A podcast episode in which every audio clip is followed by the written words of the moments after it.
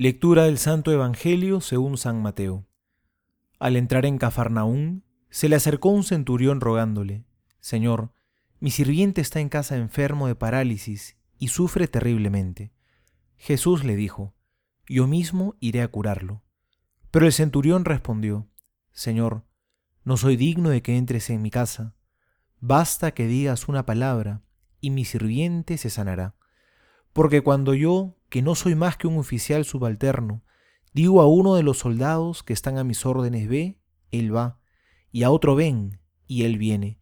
Y cuando digo a mi sirviente, tienes que hacer esto, él lo hace.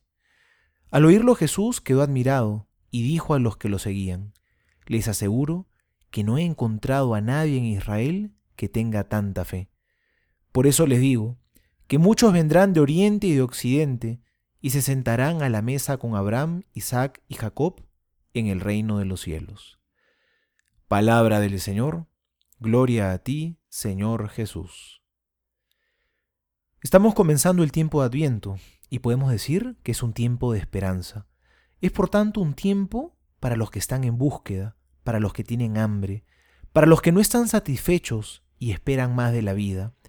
Es para los que nos sentimos necesitados de Dios porque si vivimos satisfechos, conformes con la vida, si creemos que todo anda tan bien y que no necesitamos cambiar nada, la venida de Jesús, ¿qué nos añade?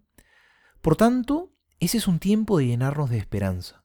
Jesús está viniendo y tenemos que cambiar algo en nuestras vidas, porque queremos acoger a Jesús renovados, llenos de gozo, realmente preparados. ¿Qué me está pidiendo Dios que cambie hace tiempo y aún no me animo a dárselo, creo que es un buen momento para hacernos algunas de estas preguntas que son importantes para nuestra vida. El caso del centurión que hemos oído en el Evangelio ilumina mucho nuestra actitud.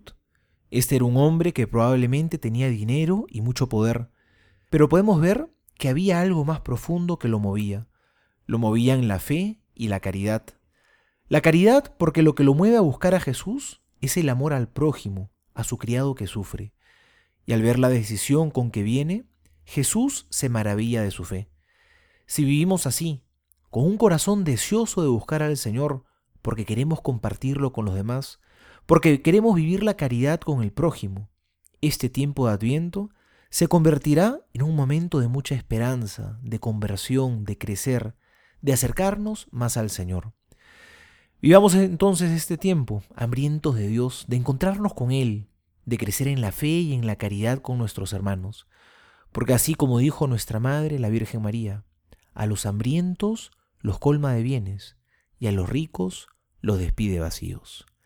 Soy el Padre Juan José Paniagua y les doy a todos mi bendición en el nombre del Padre y del Hijo y del Espíritu Santo.